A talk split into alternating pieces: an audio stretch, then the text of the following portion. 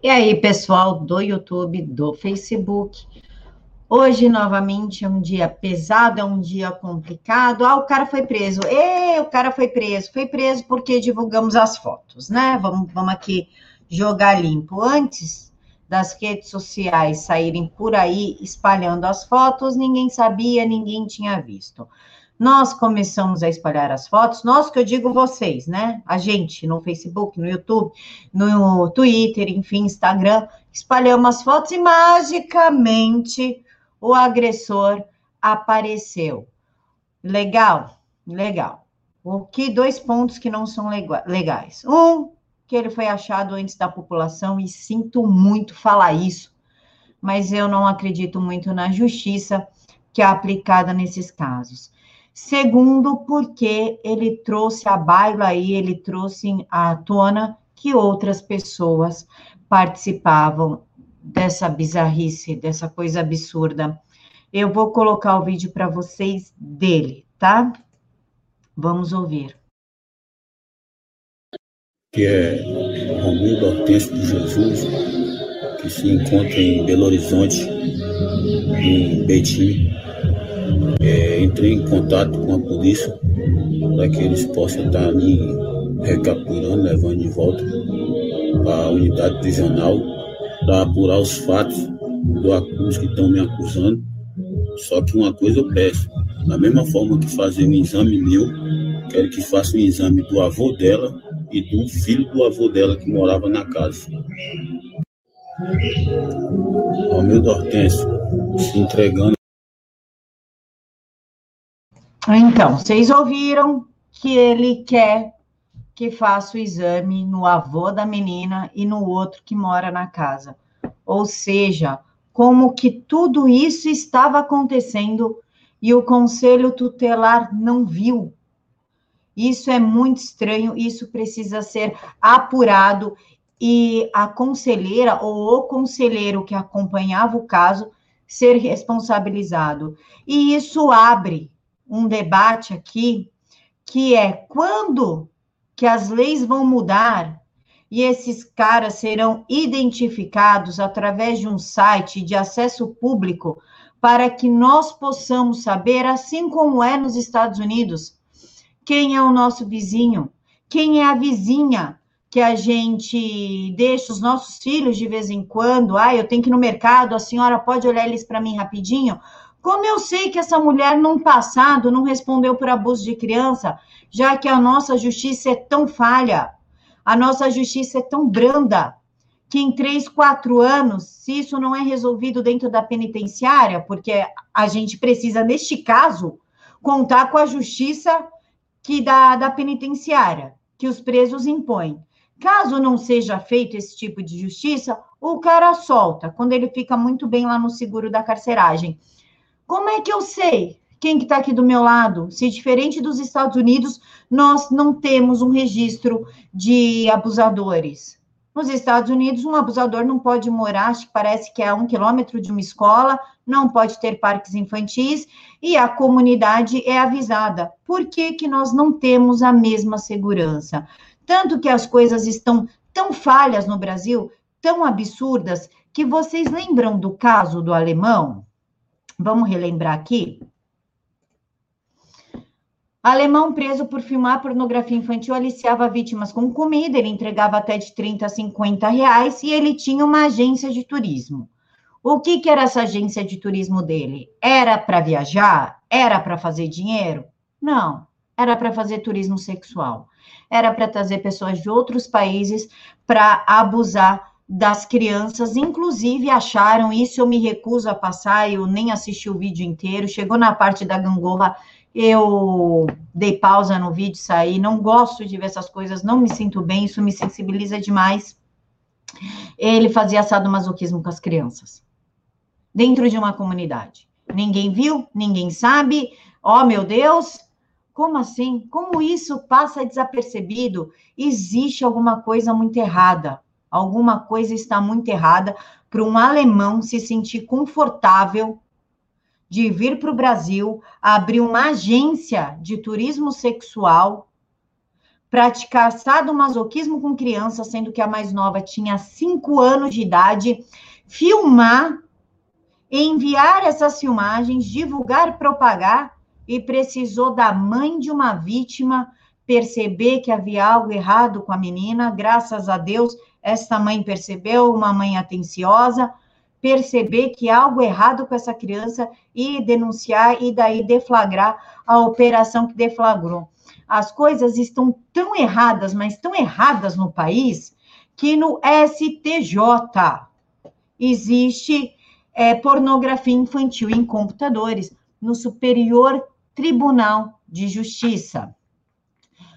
É do senso em comum a matéria, o link está aqui na caixa de, de comentários. A revista Veja hoje trouxe que a Polícia Federal investiga material com centenas de imagens de pornografia infantil encontrado em computadores do, super, do Superior Tribunal de Justiça. A, foi a própria corte que denunciou a Polícia Federal sobre o conteúdo ilícito. A polícia procura os responsáveis pelo armazenamento desses dados. Apenas, a pena para esse tipo de crime varia de um a quatro anos de prisão. Pela um a quatro anos de prisão, você guardar um material de abuso sexual infantil, propagar esse material e a pena é de um a quatro anos? Vocês estão percebendo que o, o debate ele tem que ser muito mais profundo. O debate tem que ser a castração química, a prisão perpétua, o registro desses selvagens em sites públicos, para que nós possamos investigar. Pô, mudou um cara aqui para o meu lado, eu quero saber quem é. Eu quero saber quem é a vizinha que cuida dos meus filhos de vez em quando. Vocês concordam que a coisa no, no Brasil, a parte judicial no Brasil está completamente do avesso, de cabeça para baixo, como disse o Paulo, e a lei das fake news quer impor oito anos de prisão. Quer dizer, é muito pior você fazer ou divulgar uma notícia falsa do que ter um material de abuso infantil. Olha o nível que nós chegamos. A Suprema Corte se preocupa com opiniões, com notícias, mas tudo bem esse tipo de coisa. Nós já vamos falar da, da declaração do tio que confessou à polícia que ele realmente fez isso com a menina, só que ele quer o exame para saber se o filho era dele, a filhinha era dele, do tio, do outro tio ou do avô. Olha o nível que nós chegamos e ninguém percebeu. Detalhe: o conselho tutelar, o conselheiro não trabalha de graça. O dinheiro sai dos cofres públicos, tá? Eles são muito bem remunerados, quase 6 mil reais por mês. Secretário do Espírito Santo, o tio confirmou o estupro da, de menina a caminho da prisão. O secretário de Segurança do Espírito Santo, Coronel Alexandre Ramalho, disse em entrevista à Rádio Bandeirantes que o tio, suspeito de estupro de uma menina de 10 anos de idade, confessou o crime a caminho da prisão. Ele foi detido na madrugada dessa terça-feira em Betim, região metropolitana de Belo Horizonte. Ele entrou em pânico porque ele viu as fotos dele amplamente divulgadas, inclusive a ficha criminal dele constavam dois telefones, um residencial e um celular. Com certeza, ele ficou com medo da situação, com medo de ser linchado e se sentiu muito mais seguro. Olha o nível que a gente chegou. Ele se sente mais seguro indo preso do que na mão da população. E o que deveria ser ao contrário. Ele deveria se sentir mais seguro foragido do que na mão da justiça, que deveria pegar pesado nesse caso mas infelizmente não é essa a nossa realidade e nós precisamos focar nisso e mudar isso. Não é possível. No decorrer da prisão, sendo trazido ao Espírito Santo, ele confirmou aos policiais que aconteceu e disse que vai declarar tudo mais detalhadamente na presença do delegado. O coronel me contou também, o, é, que é o da Datena escrevendo, tá, gente? Por isso que tá, o coronel me contou. O coronel me contou também que o tio da menina já havia sido preso pelos crimes de tráfico de drogas e porte ilegal, beneficiado pela saidinha, que é outra coisa que precisa acabar, no retorno à prisão e permaneceu um tempo foragido. O histórico social dessa criança é difícil. Ela perdeu a mãe, o pai foi preso, ela foi criada pela avó.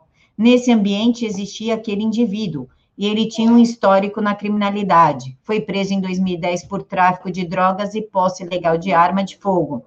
Em 2014, foi beneficiado pela saidinha e não retornou ao presídio. Em 2015, foi recapturado e em 2018, ele foi colocado em liberdade. Se esse cara estivesse preso, nada disso teria acontecido. Que país sério, de primeiro mundo, uma legislação séria, permite saidinha?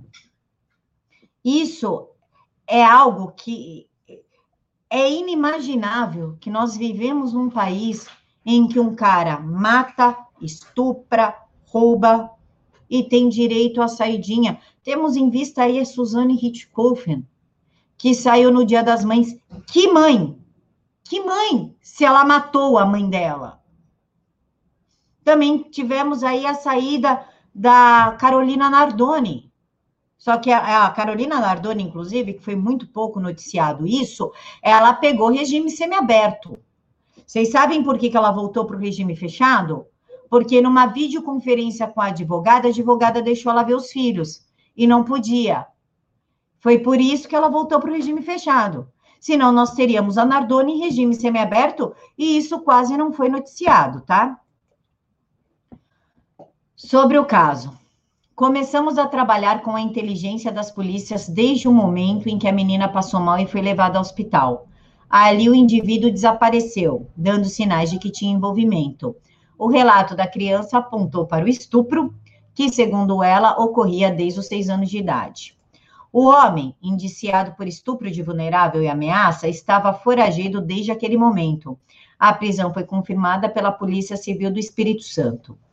A equipe da Polícia Civil de São Mateus confirmou a prisão do suspeito de estupro da menina de 10 anos, realizada na madrugada dessa terça-feira, na região metropolitana de Belo Horizonte, em Minas Gerais a equipe está se deslocando para o Espírito Santo, disse a nota. O governador do Espírito Santo disse o seguinte: a nossa polícia efetuou, nessa madrugada, a prisão do estuprador da menina violentada no, no interior do Espírito Santo, que sirva de lição para quem insiste em praticar um crime brutal, cruel e inaceitável dessa natureza. Detalhes da operação serão repassados pela equipe de segurança, escreveu. Agora, eu pergunto para vocês: e se não fossem as redes sociais divulgassem amplamente a foto desse indivíduo, a ponto dele se sentir coagido e ligar para a polícia? É isso que o STF está tentando evitar, porque foto de criminoso não pode mais é, constar na grande mídia, tá? Está proibido, é abuso da. Entra como a, abuso de autoridade pela lei de segurança. Abuso de autoridade. Aí a Veja publicou a foto dele, só que publicou toda embaçada. Nós já tínhamos a foto dele real. Republicamos. Ó, Veja, não precisa botar a foto embaçada, não. Tá aqui a cara do sujeito. E se não fossem as redes sociais, vocês que foram atrás das fotos, que foram atrás da ficha criminal, vocês que fazem o trabalho de polícia investigativa para expor esse cara. Como é que ficaria? Como que a gente saberia quem ele é? Ele não teria rosto. E aí ele continuaria foragido. Essa é a importância das redes sociais que o STF está tentando suprimir. Agora, para a gente finalizar, vamos pensar, e isso a gente conversa melhor amanhã, porque realmente isso é um tema que mexe muito comigo, me faz muito mal, ainda mais a, deca, a de, sabe, uma declaração com uma cara limpa, com uma tranquilidade, ó, podem fazer o exame em mim. Mas eu quero também que faça no avô da criança e no filho do avô da criança. Sabe? É, é de uma tranquilidade, de uma certeza da impunidade, de uma certeza da proteção. E a gente não pode esquecer que ele vai ter audiência de custódia. Se é que já não teve audiência de custódia. E aí, aí ele vai falar para a juíza: ai, eu fui maltratado, apertaram muitas algemas. Sabe quem responde por isso? O policial. O policial te tratou bem, senhor? Você foi alimentado? Pô, põe, coloquem aí no YouTube. É... Audiência de custódia. Vocês vão ver como eles são tratados. Muito melhor do que as vítimas são tratadas. E aí eles têm os direitos humanos. Olha que maravilha, que coisa linda que é a justiça desse país. É uma proteção surreal em cima de marginal, em cima de abusador, e isso precisa ser mudado. Eu acho que esse caso da, dessa menina que chocou tanto a gente, infelizmente não é o único caso que temos, nós sabemos desse porque esse veio à tona, existem aí diversos casos muito semelhantes, mas vamos usar este caso, não usar a menina, usar o caso para exigir que se mude a justiça nesse país, porque isso é palhaçada. Bom, pessoal, Mil beijos no coração de vocês. Desculpa a cara, desculpa o jeito, mas é um assunto que me revolta de um jeito, mas de um jeito que fica difícil controlar a emoção e as palavras, tá? A gente precisa tratar o criminoso como criminoso, o abusador como abusador, esse tipo de gente não tem que estar na rua e tem que ser obrigado a fazer a castração química, já que não pode a castração, castração, que fique com a castração química, pelo menos diminui aí em 40%, 50% a chance dele reincidir e vitimizar outra criança. Mega beijos no coração de todos, fiquem todos com Deus, que Jesus os abençoe.